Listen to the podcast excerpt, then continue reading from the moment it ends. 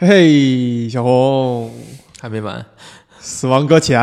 嗯，这个游戏咱们呃聊挺多的了，但是呢，这个游戏在咱们一开头的时候就说了，它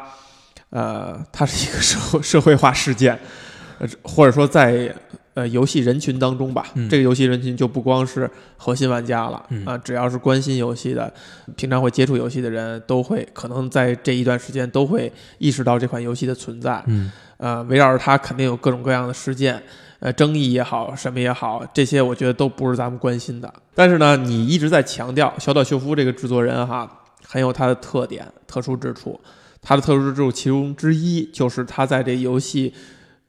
哪怕制作的前前后后，或者嗯发售的前前后后，嗯都会做出一些各种各样的行为，包括他的什么预告片的剪法呀，嗯这个拍法呀，以及他放出来这些信息呀，以及他与游戏行业以外人的互动啊，都是挺值得去聊的。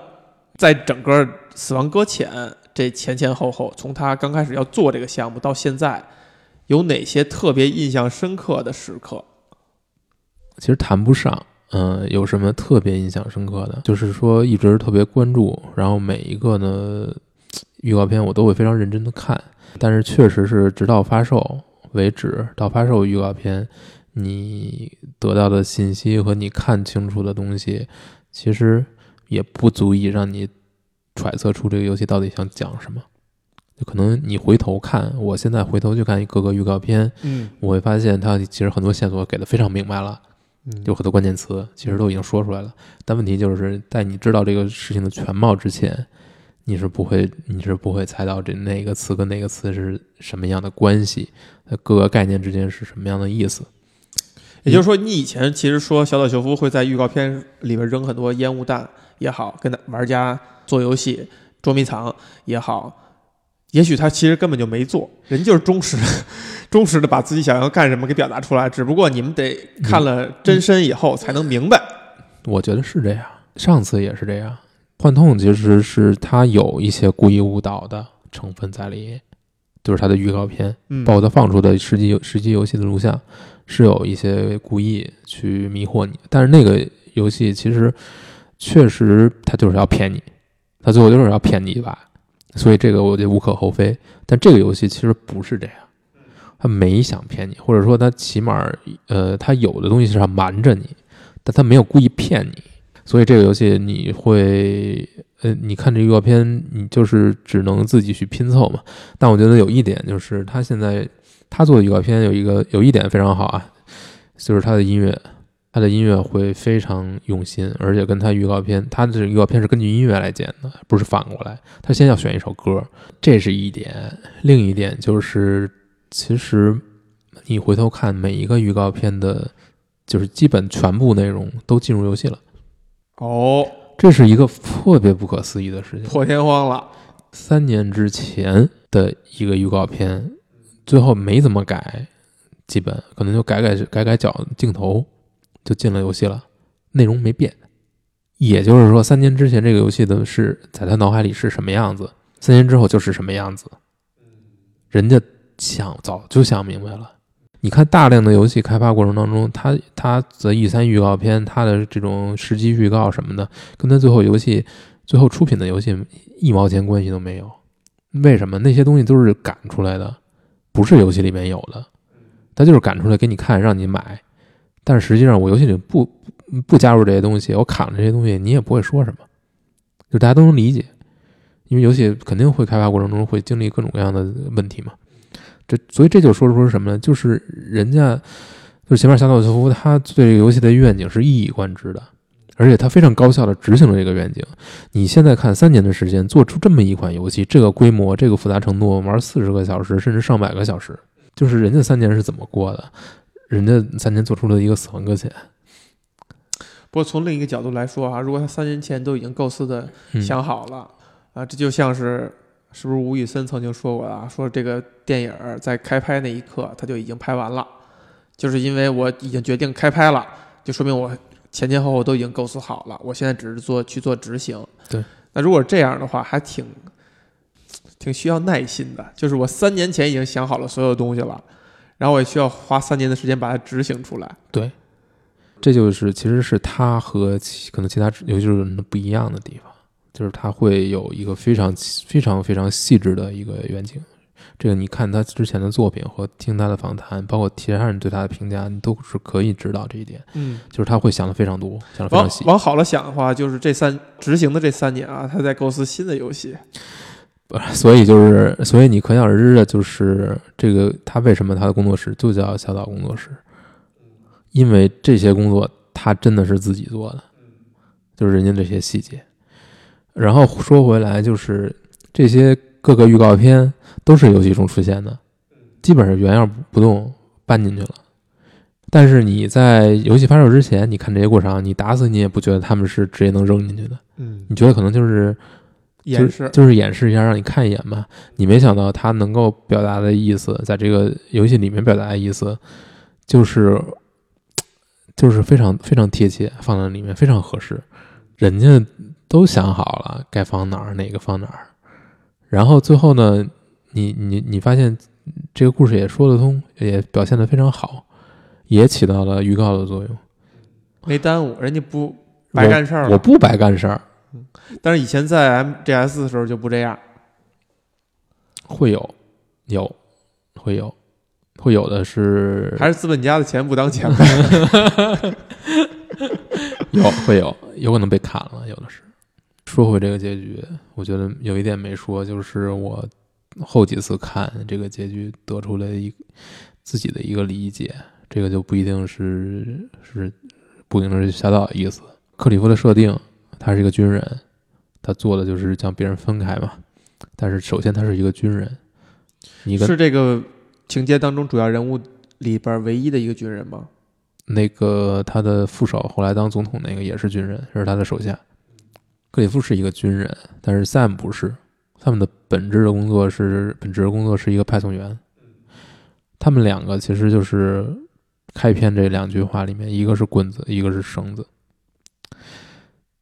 我觉得更更能让就是最后这一幕，这个交交棒，就是等于我我把我的生命传递给你，就是你你你如果把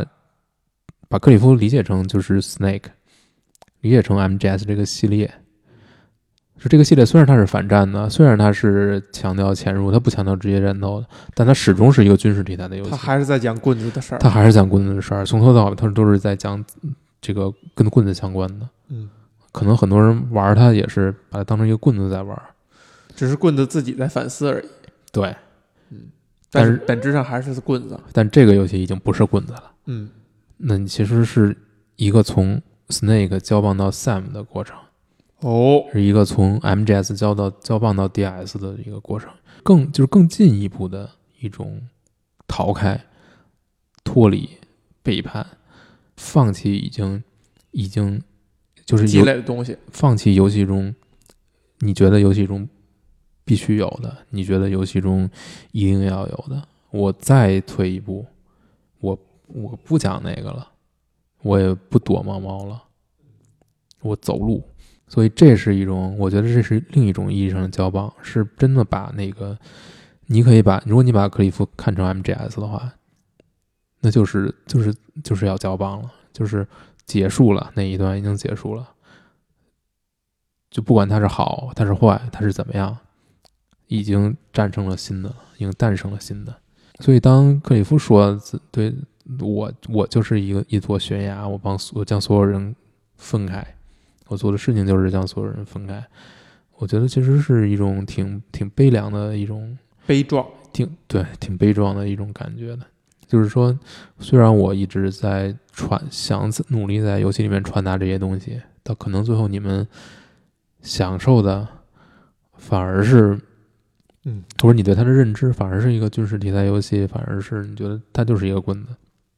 但这次真的是不是棍子了，真的是要。是要再踏出一步了，那你能不能踏出去？有多少人能够能够支持你？你能够能不能在这个方向继续走下去？真的是只有老天才知道。但我觉得他愿意走这一步，真的就是非常非常难得。你觉得代表他自己的某些反思或者愧疚吗？我我把这话再讲的再明白一点啊。之前我们聊过的这个房思琪的那个初恋乐园还叫什么？虽然我没看那个书哈，是但是听到的那个那个感觉是说，为什么最后这个作者会自杀？就是因为他觉得我写这本书，我是让大家重视这件事这这类的事情，就是一个年幼的小姑娘会被一个年长的老男人玩弄于股掌，是为了让大家重视，为了让大家警惕。但是相反，写出来这样一本书，因为里边有大量的呃赤裸直接的描写，反而大家是在消费这件事情。我想做反这件事情的事情，结果最后的结果是，反而为这把火焰里边又添了一把煤炭。你觉得小岛会有这样类似于这样的思考吗？就是我之前做 MGS，我的主题其实没准是和平，是反战，是等等等等，但是大家还把它当做一款对战争模拟的游戏，我没有起到我想要达到的某些效果。或者说只能传达到一部分就是有脑子的人的脑子里。嗯，也就是说，比如说，如果我们想反什么，我们不是再去讲这个事情，而是我们要去讲别的。对，这个我是认同的。我觉得他现在再迈出了这一步，其实是这样。现在的游戏，你的主题和你的游戏之间，如果我们看 MGS，它是割裂的，这种割裂会会越来越严重。尽管你强调潜入，但是你最后的结果呢，就是它就是你你还是达到战争目的。你还是战争，你还是一种对抗，你少不了这些东西，但是你的主题又不是这个，所以你是存在一种割裂的。但问题就在于，没有人能够想出来，除了对抗，还能怎么做游戏？游戏不就是对抗吗？不就是挑战吗？不就是 challenge 吗？没了，这还能有什么呢？就是还能怎么做游戏呢？就是游戏的玩法还能有什么样？就是不是这个方向的，还能它还能承载另一个主题。就是说，我觉得在 DS 里面，其实其实它是在找这种统一性了，它是更统一的，它在表达了这个，就是人需要结成关系才能共同对抗，或者说，你如果你把你把灭绝和死亡视为一体的话，你把它缩小到个人的层面，那就是你需要结成，你要通过这些东西来来对抗死亡。那你你往往放大说，就是人类应该以怎样一种形态来共同存在，才能让我们在这个世界上避免自我毁灭？那这些东西是不是你一你对抗能够承载的？或者说你你用对抗这种方式，用挑战的这种方式，我比你强，你比我强，设立一个很高的难度，然后我要去超越他，或者说我在你这个设定的条件之下，我要我要战胜你，不是这种东西能够承载的。所以你你你你设定了这个主题，你你你就要有一个配套的东西，你配套的系统去完成这个主题，叫匹配。然后你这样，你才能达到最最大化的这种信息的传递、主题的传递。因为这个游戏你，你不会觉得它的主题和它的 gameplay 是分分裂的，不是这种互相矛盾的。就是说我想要传达的东西是在是通过我的游戏中的行动，我这一步一步走，把所有人连接起来。这个不管它是翻了几番、绕了几绕吧，它是统一的。我在做的事情和我想传递的信息是一致的，只不过为此我要舍弃很多，嗯，你约觉得约定俗成的。你现在想想，我们现在比如近十年、二十年吧，我们看到的所有的跟战争有关的书也好、电影也好，哈，它一定都是反战主题的，绝对不是说宣扬战争的浪漫和好处等等等，一定都是反战主题的。二十年之前，比如说我们小时候看过那些电影，它有一种战争的那种浪漫和趣味在。嗯，其实现在想想很可怕啊，但是这二十年一定是不会有这样的作品，它主题一定是反战的。嗯，如果你再怀有一个诛心之论的话，就这些创作者没怀好意啊。我虽然是反战，但是我讲的还是战争，吸引你去看的可能就是战争那些嗜血的部分、残酷的部分。我并没有传递到反战的主题。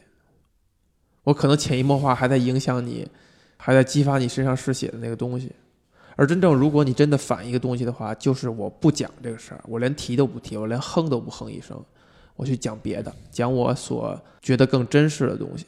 就是更直接了。讲我更认为更好，就是我们把目光都转到那些东西上，你自然而然就不去干那些不好的事情了。但问题就是，这个这条路就更难，这一定是更难的，因为它是它是反，我觉得是反本性的。很多人啊，就是我们在聊其他问题的时候多次提到，很多人都会说他会清晰知道自己不想要什么，但是很多人都不知道自己想要什么。就是知道自己不想要什么是件容易的事儿，嗯，所以知道自己反对什么也可能是一件容易的事儿。但是你在反对之外呢？你在互联网上天天去找一些话题去跟人吵架之外呢，你有什么东西是你想要的？你发现你没有，你只能去找那些话题去自去让你觉得你还你还存在于世。就是可能找自己你真正想要、你喜欢的那个东西，你喜欢什么，你被什么吸引，什么是更有价值，什么是更有营养的，确实对很多人来讲是个难事儿。这其实是非常难，因为它是你只属于你的，对，它是不属于别人的。就是千里修的那个茶杯，只属于你自己，哪怕它是一个在别人看来很丑陋的东西。所以就是你，首先你真的要是就是你你要去寻找这个东西的话，你其实是没有什么可参考的，它不是成天晃在你眼前的，嗯你要去找它，对，你要有这个过程，你要去你要去走过去，你要去走路，你要去找它你。要走过去，你要去找到它，你要去发现它，因为其实这个游戏里面有很多节点是没有显示的，没有提示的，但只但是你知道那块儿是黑的，你知道那儿肯定有东西，但是你需要自己去找它在在哪儿，你得靠足够近才能显示出来，你找到了吗？没找全。哦，你找到了吗？我知道是什么，我知道对我来说最好的东西是什么，就是最我最想要的东西是什么，就是比如说打完死亡搁浅，知道真相那一刻，我觉得就那一刻，我觉得就是对我来说最重要的东西，就是一个作品触动你的那一刻，我觉得就是我，就是让我觉得这个这个我活着特别有意义。我特别特别想活下去，我就是为了等这一刻。有这一刻，我觉得只要不停的有这一刻，我觉得我就能一直活下去，我就愿意一直活下去。这一刻跟连接有关吗？跟人与人之间的连接有关吗？其我觉得其实是有的，希望能够有人触动你，就是通过不管任意一种方式吧，任意一种形态的作品，就是希望它能够触动你，触动你的表达，出你你的感受，或者说你你最你心里有，但是你没有办法表达出来，或者你也表达过的。但更可能是没有表达出来，你不知道你能，你你你不知道怎么去表达它，但是你能够在这一点找到一种共识，找到一种，就是能能嗯能让你知道这个世界的真相，或者说关于你自己的真相。你说这东西就是艺术啊，就是艺术的本质嘛，我觉得还不是，就是艺术，或者说它就是艺术的定义。就可能很多人把“艺术”这俩字儿，就听见这俩字儿以后就停止在观看这两个字母这两个字了。但我觉得艺术的定义就是就是如此，就是让我们帮我们更理解人类的真相、世界的真相的那个东西。我是比较怕这俩字儿的。嗯，为啥呢？有太多东西声称自己是他们，但其实不是他们。所以你作为可以探出 MGS 这个系列跟 DS 系列对比的这样一个身份，嗯啊，有一点特别值得一说，就是你玩这个游戏和玩幻痛，你一上手这个游戏，怎么我一上手，我就能觉得，我就知道是谁做的。哦，从视觉层面，基因，从它的对各方面的东西，就是你就知道是这个小岛和新川，你就知道，因为太多东西相似了，就是他们的风格延续下来，他们对游戏的整个设计的这种逻辑是延续下来的，他们这个各种各样的细节、各种各样的处理手段都是延续下来的。可以具体举例吗？举个例子，就是游戏里面这种通过不断解锁的道具、改变玩法，这一些这个这个系统，其实是从呃《Peace Walker》那就是《和平行者》那一个 PSP 上那部作品开始的，然后在五五里面这个幻痛里面像是发扬光大吧，在这个里面其实是得到一种延续的，就是这种整个设计逻辑是一一路过来的。然后你看地图设计，我觉得，嗯、幻痛的地图设计它已经有这个苗头了，就是它的这种多变，它的这种呃高度差，它的这种立体立体感，但是还没做到一种，可能还没到旷野之息的那个那个层次。但我觉得这个，但我觉得 D.S 这个作品可能是是幻痛的一个延续，但是它在某种层次上，它是它是能让你看到非常强的旷野之息的影子，就是它把地图做成活的了。这一点是是有是有延续，同时也是有也是有改进的。然后就是整个这个整个叙事就不用说了，其实我觉得就是非常强的、非常强的 MGS 的影子，各种各样的细节，主角这从头到尾被人利用，然后各个配角的这个设计非常的精炼，然后大量的这个非常非常扎实的剧情，非常扎实的过场，然后整个这个游戏的节奏。还有这个这个任务结构，还有它这个不同的节点，这其实都没说。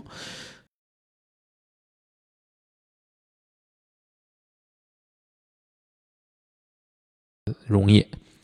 地形越来越复杂，到这个靠西边变成雪山，就是它这种渐进的结构和这个任务的难度的设置也是非常考究的。就是可能那些小节点，它的任务都非常难。但是大节点可能相对就容易一点，所以，呃，就是这些东西其实是你在过去的 MGS 里，你是你其实能看到它的任务设计，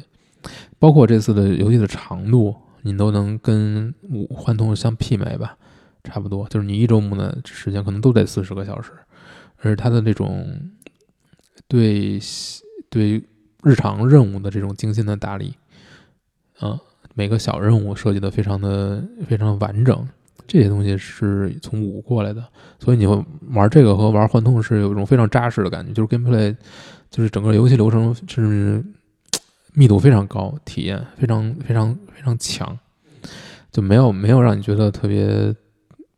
乏味的部分。人物或者角色有没有一些设定会让你觉得有点似曾相识的呢？静静和你的关系和这个 Snake 的关系。你在某种意义上是帮过来了，或者怎么说呢？就是幻痛里面你要跟你有很多支援嘛，但是其中唯一一个人类支援就是静静。你们之间的关系是在整个游戏过程当中通过无数次的合作建立起来的。你们一开始还是对抗关系，对吧？这个是我觉得是那个作品就是最打动人的地方。嗯。就是你们之间的这种关系的建立，一步一步的深化，在 D.S 里面，其实是你跟这个小 B B 的关系的一一点一点深化。他可能没有像那个那么激烈，因为 B B 是一个没有特别多表达自己，没法给你很丰富反馈的。对对对，但是但是你们之间的这种，从一开始你要把它，你要把它这个废弃，到最后你你选择把它自己养大，变成自己的孩子，当成自己的孩子一样。这个过程其实也是，也是只有游戏才能够体现出来。你其他的，你你你是没有这种深度的。尤其这个游戏里面，它非常非常用心的设计了一段，是你要离开他，你们他要重置，就是亡人要把它重置，你这时候你没有他，这段时间你是非常痛苦的。因为你一下等于把你最有用的一个帮手给你去去除掉了，你没法探知了，整个你的心态都会变变化。就是你已经习惯这东西之后，我再把你撤掉，就是就是一种马上就让你觉得非常牵挂。你刚才提到啊，所有这些你觉得小岛秀夫的基因或者很具他个人特色的地方，你都聊得挺清楚的。其中有一点就是你所谓的这种叙事的。某种套路吧，嗯主角或者玩家身份可能是会被蒙在鼓里，然后替给坏人当枪使了，最后你才揭示这个秘密。你觉得他为什么会就是一直沿用这样的一个节奏或者套路，或者说他为什么痴迷于这个东西？首先，在这个作品里面，这种处理是更多的是一种，就是它不是他表达的主题，被人背叛、被上司利用，这个呃不，你永远没有一个非常非常诚实的叙述者在你身边。这些东西，我觉得是一个叙事必须的东西，或者说想让你的作品变得非常吸引引人入胜引人入胜，让他一波三折，这是一种必须的手段。我觉得他是用的非常娴熟了。但这个，但是在这个 D.S 这个作品里面，其实他不是最后的那个重点，但是最后重点也是用了，也是满到，也是满到底，这是他一个标志性的特征。就是他的，你你玩这个游戏，你就知道他说的每一句话，你都听听就行，都都不要全信。但是你这就有意思的一点就是，你如果想要去欣赏一个故事，你想享受一个故事，你首先必须要把自己放开，就是你必须要敞开心怀，你要放下戒备，你要去相信叙述者，这样你才能享受一个故事。可是你已经没法做到了，对吧？你还是必须做，你还是必须这么做，因为你只有这些东西，你只有他给你的东西，你可能会，你你就是你那，能能不能说说你的体验是打了一点折扣的呢？就作为一个那肯定他的老粉丝那肯定是会打打折扣的，对，但是其实不大，嗯，因为什么呢？就是因为他翻过来那一绕之后的东西，你依然是不知道的。嗯，他不是说我看到你表象之后，我能猜到你想说的那个是什么东西，在他的作品里你是猜不到的，就是你不会知道这重建美国背后是呃第六次大灭绝，你你你猜不到那儿，是这是这这是这个问题，就是说白了就是大家都会做这种呃情节的翻转，大家都我觉得讲故事人都是会这样的问题，就是在于你执行起来你的利益在哪儿。你的利益是不是能能够超出呃受众的利益、受众的这个知识结构，它的这种层次，是这个问题。如果你超越不了的话，那你其实你的受众是不会是不会买账的，他会觉得你还不如我呢。就就是这个游戏，你通关之后，你会你会有大量的东西你是想知道，你想知道什么是大灭绝，你想知道这个历史上都是怎么回事儿，你想知道这个过程是什么样的，有非常多的非常多的知识，你想知道这个埃及人对死亡的看法是什么样子，所有这些东西都是你没有知道，你之前不了解的，这就是就像幻痛一样，幻痛之前你谁来谁谁对寄生虫有什么了解？你有兴趣吗？你不会有兴趣，但玩完这个游戏之后，你就真的会想去了解，就是所有的这些，包括语言，这个可能就是更他更对我的一一点就是我会对东西比较敏感，但是玩 DS 就是你会去考虑这些问题。我们现在已经在这个进程当中了，包括我们的社会的这种撕裂，这种人的这种越来越保守，包括科技对人类施加这些影响，所有这些东西，还有再加上这个生物灭绝，我们面临的这些挑战，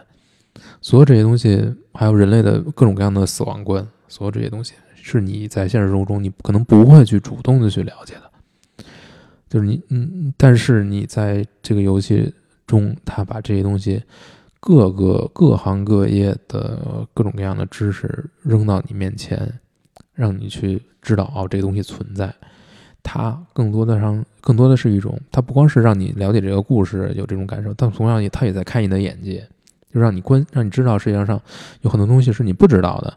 你你要关注的是值得你关注，它是很有价值的。那可能在以后你就会花时间去了解这些东西，去你去去去关注这些东西。我就我看完之后，我可能就有一些感兴趣，我就去查，就去查，真的是去查查资料。这一点上，其实就是就是你说的这种，就是就是灯塔，对就是你信任的人给你开书单，让你看到这个世界上还有很多你不知道的东西。这种感觉是豁然开朗的感觉。这不是你玩完游戏觉得哦我很爽，我很开心，我刺激我肾上腺素了，不是这样。这就是为什么它跟其他的开发者不一样的地方。就即便其他开发者能讲一个非常好的故事，然后非常触动你，也就到这儿了。不是说不好，而是说，就是嗯，你是在这个层次，但是你有没有更多的对，那你就是对整个人类的思考了，对整个人类社会的思考，对人类历史的思考，还有文化的这这些东西的思考，这些东西在你的游戏里会有多少？这些东西是，我觉得是别人学不来的，或者说我还看不到有多少人在这方面去真的敢去碰，就是就是他们就是在那些人可能那些人眼里，游戏始终是一个娱乐。它就是停留在这儿就可以了，挺好，就就这样了。但是你你为什么你不能去把这些东西纳入纳入到你的游戏的表达里面去？同时你还能很好的把它表达出来呢？游戏是有这个潜力的，是有这个能力的。为什么没有人去做这个事儿呢？我觉得为什么说他是在探索这个边界呢？就是我游戏能够处理什么？我能够处理这些，我能够 process 这这些这些主题吗？我能够把它表达的很好吗？通过我的游戏模式，让你能理解这些东西，让你能关心这些东西，人家就能做到，能够把这些东西揉到一起，揉到这个游戏过程里。我不仅要把人类社会、把美国重建起来联系到一起，我还要在这个过程当中，让你意识到人类的问题是什么，哪些问题是我们需要去解决的。所以，他他。不仅是政治的，它也是文化的，它也是社会的，它是这么一个非常非常复杂的一个东西。你不是说我们把，呃，它怎么这个游戏做得好，就是它它它不光是一个机制和叙事层面的东西了，它也不是这两个自洽就可以了，它还有很多东西，它都需要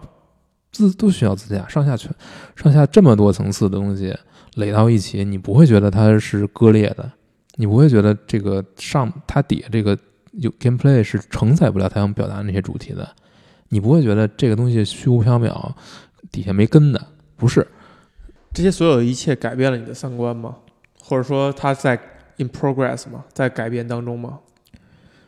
比如说你之前提到的你那种悲观，对人类也好，对世界也好那种悲观的情绪，你是看到它在改变吗？我看到他的改变，我觉得我现在这种悲观情绪是特别特别狭隘的，恨不得两周之前，你现在反了两周之前你自己是吗？我觉得是，我觉得就是你跟你两周之前的自己，不，我觉得做出了一次严格的告别，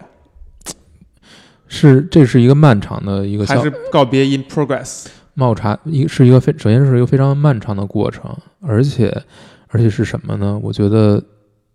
是非常一个非常痛苦的过程，嗯，就是你你你要意识到自己是，你要意识到自己在这儿，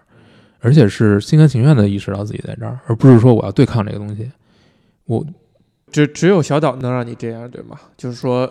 哎，我想想换个说法啊，你之前第一次跟我这样说的时候，我就给你一个及时反馈，就是很多人对很多人来讲，宗教就是在干这个事儿，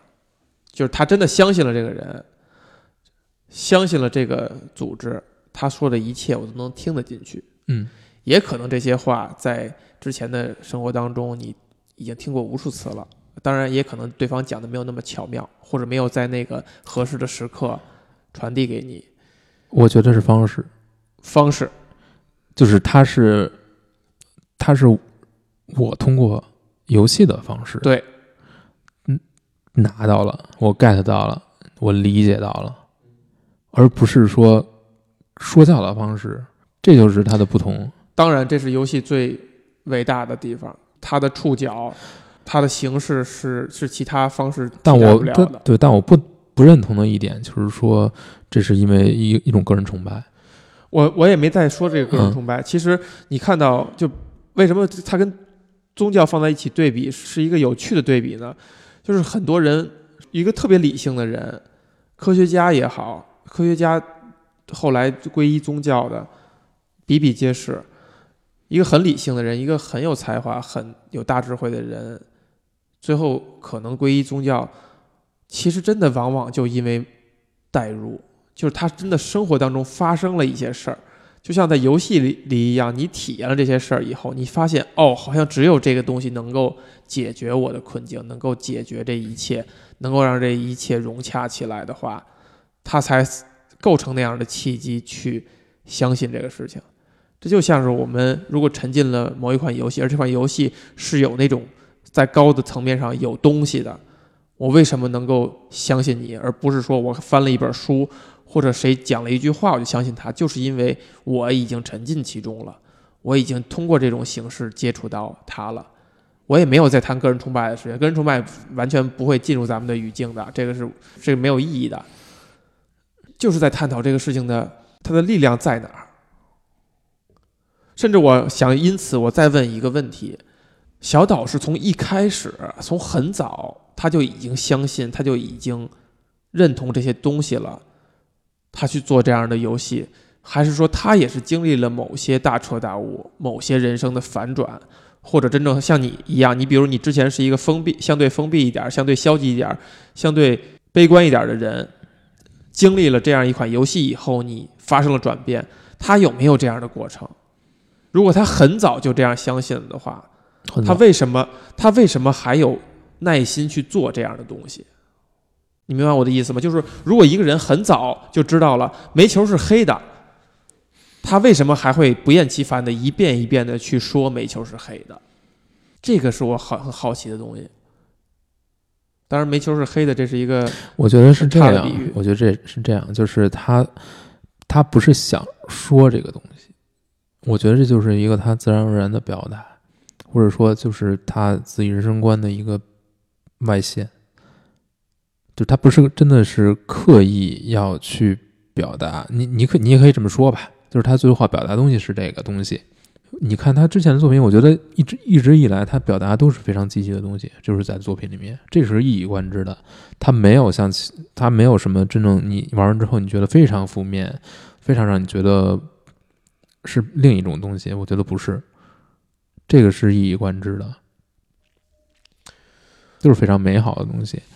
我觉得他每次表达东西也是有不一样的，也不是一个完全一样的东西。所以你说是不是所有的创作者都得是积极的，都得是乐观的？不是，也不是所有的艺术都是积极的，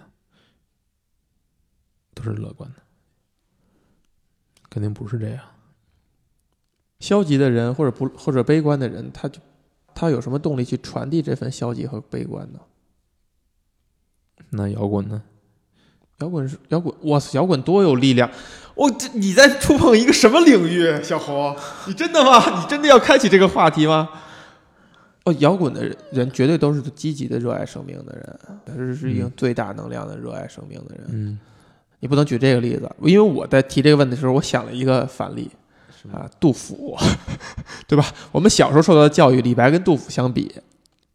李白是一个什么状态？杜甫是一个什么状态？但我觉得，比如他那种状态，也是源自于他对美好东西的向往。对他也还是要有一个很积极的心态。所以，是不是就说创作者都，唉，一定是积极的？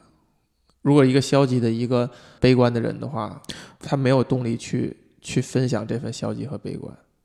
只是在别人碰到这点的时候，他以反抗的方式去阐述这份消极和悲观。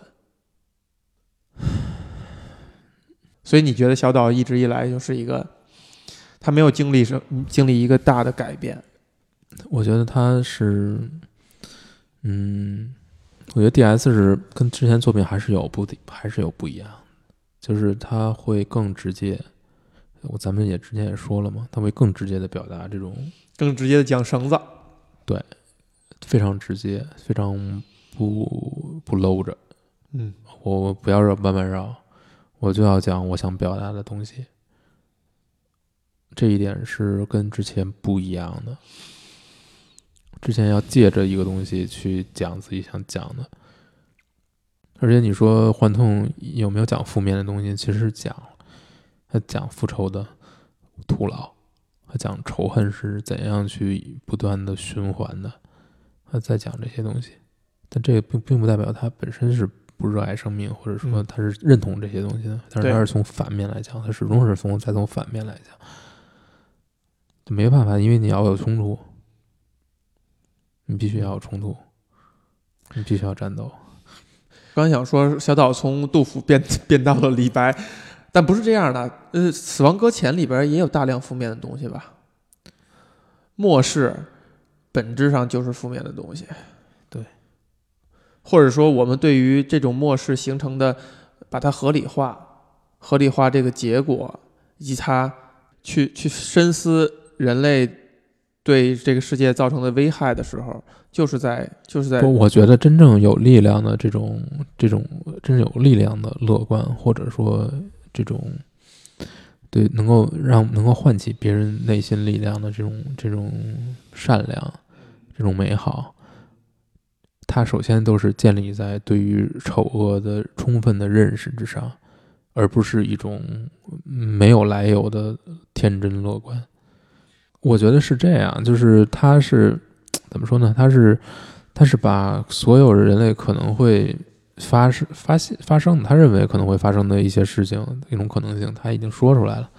他也说出了现在的问题，但在这种前提之下，他仍然觉得我们是能够战胜这些问题的。你说是一种盲目的乐观也可以，但我觉得更多的是一种信念。嗯，你甚至可以说它就是说它是一种宗教，但我觉得这就是你有没有有信念的人和没有这个信念的人，嗯，他就是不一样。我发现你惧怕宗教这俩字儿，就像你刚才惧怕艺术这俩字儿一样嗯啊。其实再把它仔细看一看，对，就是信念嘛。宗教只是用来我们用来指代信念的那个那个那个词汇一样嗯啊，就像艺术是用来指我们用来指代那一团事物的那个词汇一样。就这些东西的力量是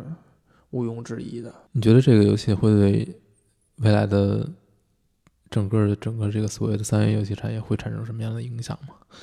你这个问题有点问错人了，一半儿吧，一半儿一半儿问错人了吧？呃，错的那一部分是因为我根本不知三维游戏为何物，是吧？我玩过三维游戏屈指可数，加起来的时间屈指可数。但对的一层面呢，就是我可以从舔着脸从一个游戏制作人的角度回答这样的问题。我觉得它一定会产生非常大的影响的，啊，至少肯定会对呃认真想做游戏、把游戏看得比天高的这些从业者来讲是会有很大的影响的。这也正像是当初陈星汉出 Journey 的时候，一定是对业界有非常大的影响的。虽然那是一款从体量上来讲，从影响力来讲，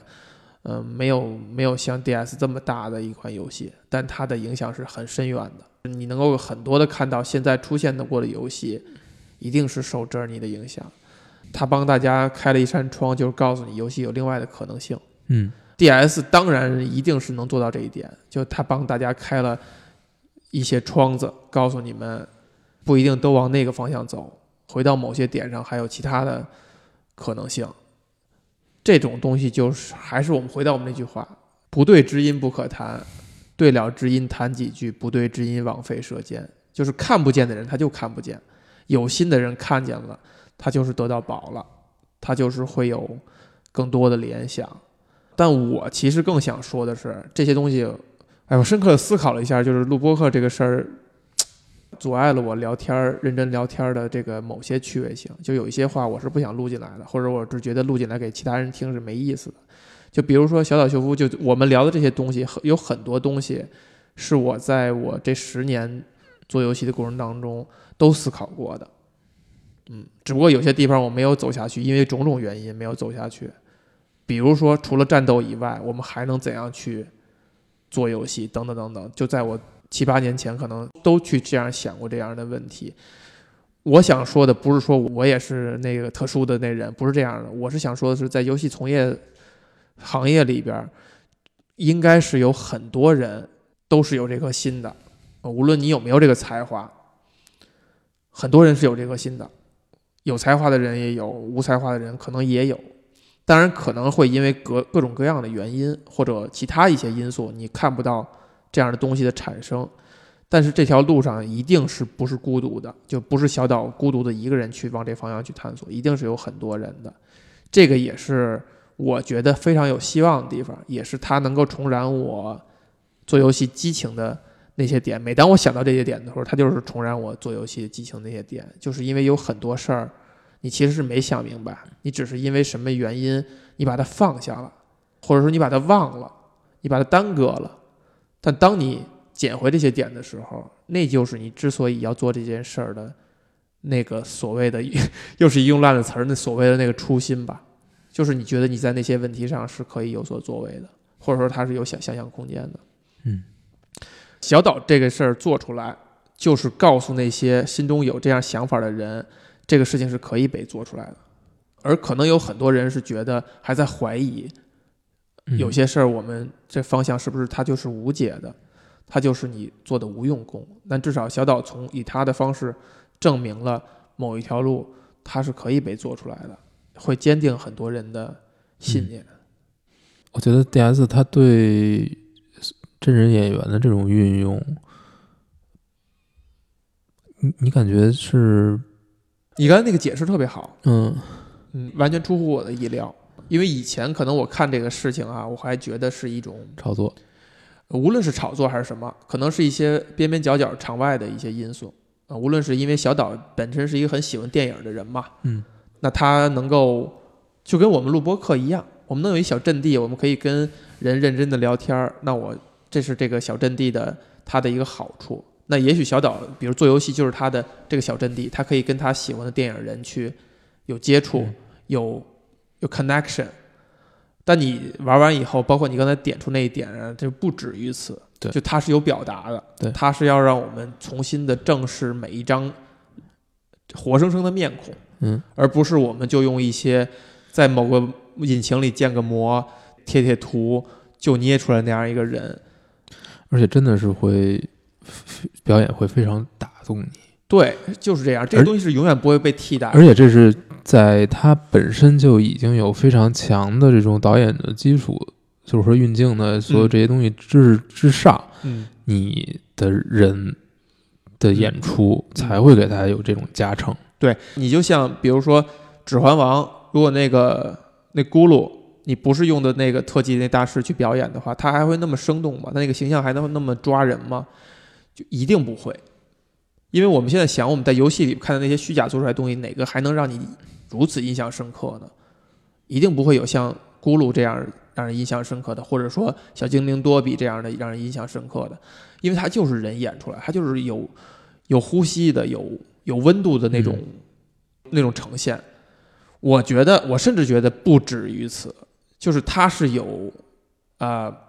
它这个它是有行为表达的。嗯我用这些演员去演，我不光是为了这种人类的这个温度感，我是有行为，我这个行为本身的表达的，嗯。就是有些事儿就得让人人类干。嗯。我我打死我也让人类干，哪怕将来 AI 有一天所有的表情能够替代人类了，嗯，但是有一些事儿我就要用人类干，这就是这样一种行为上的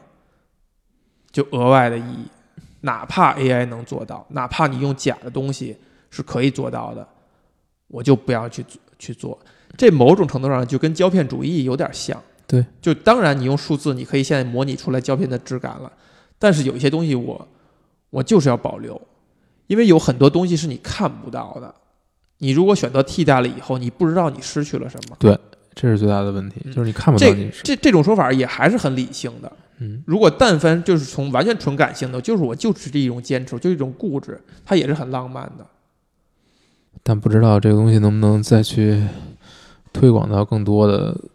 更多的作品里吧，也不好说。我其实是觉得推广不推广就无所谓嘛，嗯，就因为你放在一个广袤的一个一个市场里边儿哈，就是各种各样的产品，那当然有歪瓜裂枣，歪瓜裂枣构成了市场的主体，嗯主体和构成了它多元性，嗯就它是有意义的。嗯，宝石、珍珠，它的很大一部分价值是因为它少。我觉得这就是一个很残酷的一个真实，就是如果真的是推广了，大家都这么去做了，那它就不是宝石和珍珠了。它之所以是宝石和珍珠，它的少是参与它的嗯定义的，对，是参与它的定义，是参与它的这个作品的价值的体系的。